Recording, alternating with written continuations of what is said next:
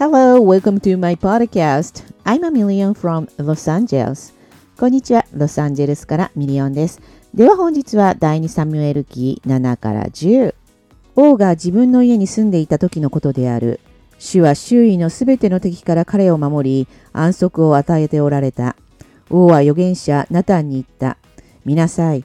この私が杉材の家に住んでいるのに、神の箱は天幕の中に宿っている。ナタンは王に言った。さあ、あなたの心にあることを皆行いなさい。主があなたと共におられるのですから、その夜のことである。次のような主の言葉がナタンにあった。言って、私のしもべ、ダビデに言え。主はこう言われる。あなたが私のために私の住む家を建てようというのか。私はエジプトからイスラエルの子らを連れ上った日から今日まで家に住んだことはなく、天幕、幕屋にいて歩んできたのだ。私がイスラエルの子らのすべてと歩んだところ、どこででも、私が私の民イスラエルを牧せよと命じたイスラエル部族の一つにでも、なぜあなた方は私のために杉材の家を建てなかったのか。と一度でも言ったことがあっただろうか。今私のしもべ、ダビデにこう言え、万軍の主はこう言われる。私はあなたを羊の番をしていた牧場から取り、我が民、イスラエルの君主とした。そしてあなたがどこに行っても、あなたと共にいて、あなたの前であなたのすべての敵を立ち滅ぼした。私は地の大いなる者たちの名に等しい。大いなる名をあなたに与えてきた。我が民イスラエルのために私は一つの場所を定め、民を住まわせてきた。それは民がそこに住み、もはや恐れ、おののくことのないように、不正な者たちも初めの頃のように、重ねて民を苦しめることのないようにするためであった。それは私が我が民イスラエルの上に裁きつかさを任命して以来のことである。こうして私はあなたにすべての敵からの安息を与えたのである。主はあなたに告げる。主があなたのために一つの家を作る。と。あなたの日数が満ち、あなたが先祖と共に眠りにつくとき、私はあなたの身から出る世継ぎの子をあなたの後に起こし、彼の王国を確立させる。彼は私の名のために一つの家を建て、私は彼の王国の王座を常しえまでも固く立てる。私は彼の父となり、彼は私の子となる。彼が不義を行った時は、私は人の杖、人の子の無知をもって彼を懲らしめる。しかし私の恵みは、私があなたの前から取り除いたサウルからそれを取り去ったように、彼から取り去られることはない。あなたの家とあなたの王国は、あなたの前に常しえまでも確かなものとなり、あなたの王座は、常しえまでも固く立つ。ナタンはこれらすべての言葉を、この幻のすべてを、そのままダビデに告げた。ダビデ王は、主の前に出て座していった。神、主よ、私は何者でしょうか？私の家は一体何なのでしょうか？あなたが私をここまで導いてくださったとは、神、主よ。このことがなお、あなたの恩目には小さなことでしたのに、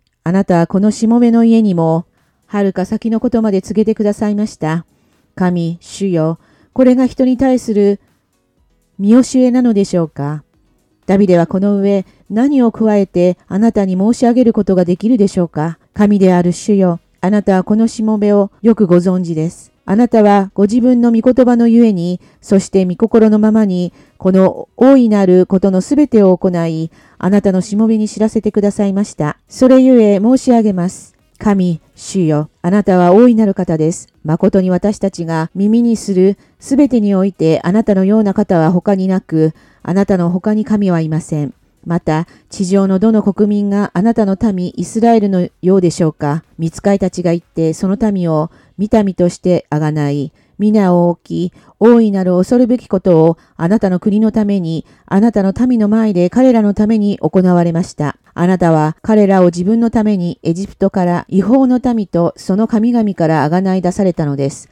そして、あなたの民イスラエルをご自分のためにとこしえまでもあなたの民として建てられました。主よ、あなたは彼らの神となられました。今、神である主よ、あなたがこのしもべとその家についてお語りになった言葉を、とこしえまでも保ち、お語りになった通りに行ってください。こうしてあなたのみんなが、とこしえまでも大いなるものとなり、万軍の主は、イスラエルを治める神、と言われますように、あなたのしもべ、ダビデの家が見舞いに固く立ちますように。イスラエルの神、万軍の主よ。あなたはこのしもべの耳を開き、私があなたのために一つの家を建てると言われました。それゆえ、このしもべは、この祈りをあなたに祈る勇気を得たのです。今、神、主よ、あなたこそ神です。あなたのお言葉は誠です。あなたはこのしもべにこの良いことを約束してくださいました。今、どうかあなたのしもべの家を祝福して、見舞いにとこしえに続くようにしてください。神である主よ、あなたがお語りになったからです。あなたの祝福によって、あなたのしもべの家がとこしえに祝福されますように。8。その後のことである。ダビデはペリシテ人を撃ってこれを屈服させた。ダビデはメテグハ・アンマをペリシテ人の手から奪い取った。彼はモアブを撃ち、彼らを地面に伏させ、測り縄で彼らを測った。縄2本で測った者を殺し、縄1本で測った者を生かしておいた。モアブはダビデのしもべとなり、貢ぎ物を治める者となった。そばの王、デホブの子、ハダドエゼルがユーフラテス川、流域にその勢力を回復しようとして出て行った時、ダビデは彼を撃った。ダビデは彼から騎兵1700、歩兵2万を取った。ダビデはそのすべての戦車の馬の足の筋を切った。ただし、そのうち戦車100台分の馬は残した。ダマスコのアラムがそばの王のハダドエゼルを助けに来たが、ダビデはアラムの2万2千人を撃った。ダビデはダマスコのアラムに守備隊を置いた。アラムはダビデのしもべとなり、貢ぎ物を治める者となった。主はダビデの行く先々で彼に勝利を与えられた。ダビデはハダドエゼルの家来たちが持っていた金の丸い小盾を奪い取り、エルサレムに持ち帰った。またダビデ王はハダドエゼルの町のベタフとベロタイから非常に多くの聖堂を奪い取った。ハマテの王トイはダビデがハダドエゼルの全軍勢を打ち破ったことを聞いた。トイは息子ヨラムをダビデ王のもとに使わし、安否を尋ね、ダビデかハダドエゼルと戦ってこれを打ち破ったことについて、祝福の言葉を述べた。ハダドエゼルがトイにしばしば戦いを挑んでいたからである。ヨラムは銀の器、金の器、聖堂の器を携えていた。ダビデ王はそれらもまた死のために性別した。彼が征服したすべての国々から取って性別した銀や金、すなわちアラム、モアブ、アンモン人、ペリシテ人、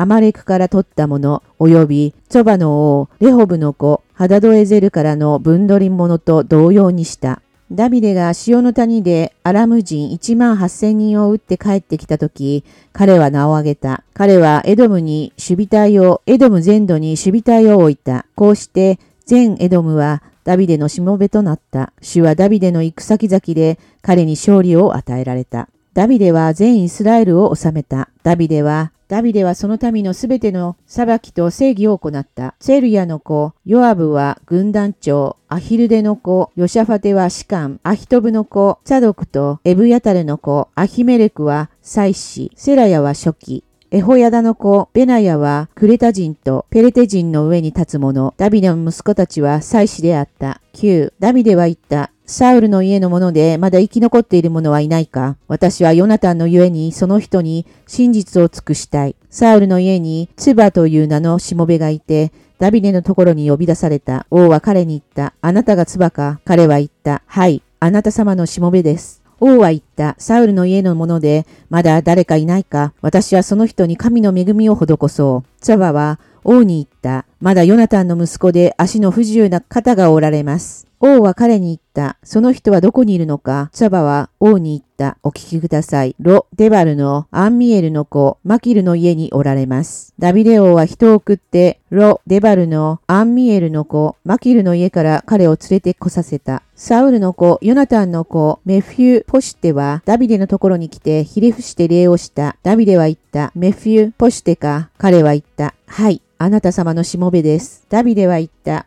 恐れることはない。私はあなたの父ヨナタンのゆえに、あなたに恵みを施そう。あなたの祖父、サウルの辞書をすべてあなたに返そう。あなたはいつも私の食卓で食事をすることになる。彼は礼をして言った。一体このしもべは何なのでしょうかあなた様がこの死んだ犬のような私を顧みてくださるとは、王はサウルのしもべ、ベチャパを呼び寄せていった。サウルとその一家の所有になっていたものを皆、私はあなたの主人の息子に与えた。あなたも、あなたの息子たちも、あなたの召使いたちも彼のために土地を耕し、作物を持ってきて、それがあなたの主人の息子のパン、また食物となる。あなたの主人の息子、メフィュ・ポシュテは、いつも私の食卓で食事をすることになる。ツパには息子が15人と召使いが20人いた。ツパは王に言っ。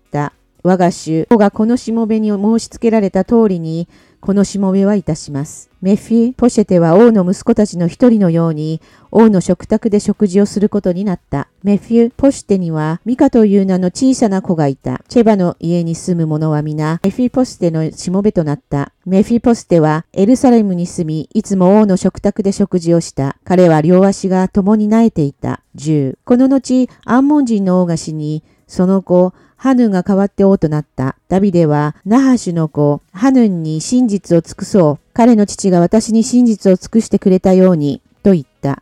そして家来たちを通して彼の父の悔やみを言うために、ダビデは彼らを使わした。ダビデの家来たちがアンモン人の地に着いたとき、アンモン人の首長たちは、君主、ハヌンに言った。ダビデがあなたと共にお悔やみの使者を使わしたからといって、彼が父君を敬っているとお考えですか？この町を調べ、探り、覆すために、ダビデはあなたのところに家来を使わしたのではないでしょうか。そこでハヌンは、ダビデの家来たちを捕らえ、髭を半分剃り落とした。衣を半分に切って、尻のあたりにまでして、送り返した。ダビデにこのことが告げられたので、ダビデは彼らを迎えに人を使わした。この人たちが非常に恥じていたからである。王は言った。髭が伸びるまでエリコにとどまり、それから帰ってきなさい。アンモン人は自分たちがダビデに憎まれるようになったのを見て取った。そこでアンモン人は人を使わして、ベテ・レホブのアラム人とチョパのアラム人の歩兵2万、マーカの王の兵士1000、トブの兵士1万2000を雇った。ダビデはこれを聞き、ヨアブと勇士たちの全軍を送った。アーモン人は出てきて、門の入り口で戦いの備えをした。チャパとレホブのアラム人、及びトブとマーカの人たちは彼らだけで野にいた。ヨアブは自分の前と後ろに戦いの前線があるのを見て、イスラエルの精鋭全員からさらに兵を選び、アラム人に立ち向かう陣備えをし、残りの兵を兄弟アビシャイの手に託して、アンモン人に立ち向かう陣備えをした。ヨアブは言った。もしアラム人が私より強かったら、あなたが私を救ってくれ、もしアンモン人があなたより強かったら、私があなたを救いに行こう。強くあれ、我々の民のため、我々の神の町々のため、奮い立とう。主が御目にかなうことをされるのだ。ヨアブと彼と共にいた兵たちがアラム人と戦おうとして近づいたとき、アラム人は彼らの前から逃げた。アンモン人はアラム人が逃げるのを見ると、アビシャイの前から逃げて町に入った。そこでヨアブはアンモン人を撃つのをやめてエルサレムに帰った。アラム人は自分たちがイスラエルに打ち負かされたのを見て集結した。ハダドエゼルは人を遣わしてユーフラテス川の向こうのアラム人に出て来させた。彼らはヘラムにやってきた。ハダドエゼルの軍の長、諸幕が彼らを率いていた。このことが報告されると、ダビデはイスラエル全軍を集結させ、ヨルダン川を渡ってヘラムへ進んだ。アラム人はダビデと対決する備えをし、彼と戦った。アラム人はイスラエルの前から逃げた。ダビデはアラムの戦車兵700と騎兵4万を殺し、軍の長、諸幕をも撃ったので、彼はそこで死んだ。ハダドエゼルに仕えていた王たちは皆、彼らがイスラエルに打ち負かされたのを見て、イスラエルと和を講じ、イスラエルに仕えるようになった。アラム人は恐れて、再びアンモン人を助けようとはしなかった。終わり。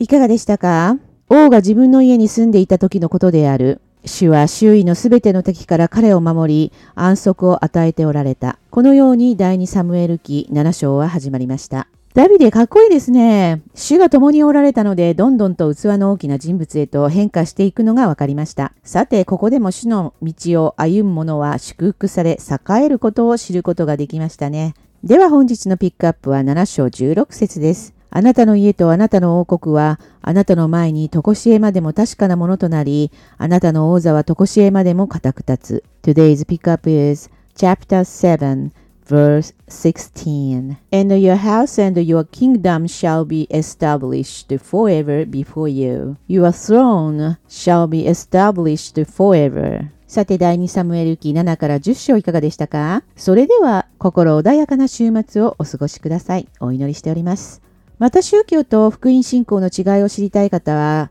YouTube 配信の最後の方に画像が流れますので、ぜひ確認してみてください。さらにチャンネル登録してベルアイコンをオールにしていただきますと、いち早くアップされた情報が届きます。いいねボタンもポチッと押していただきますと嬉しいです。別チャンネルでクリスチャンニュースも不定期に配信しておりますので、そちらも覗いてみてください。そして、価値ある人生を創造する、そんなお手伝いをさせてください。今後、ライフコーチミニストリーも始めてまいります。各種の情報は概要欄に記載しておりますので、そちらもご確認してみてください。では本日はこの辺で。God bless you. See you next time.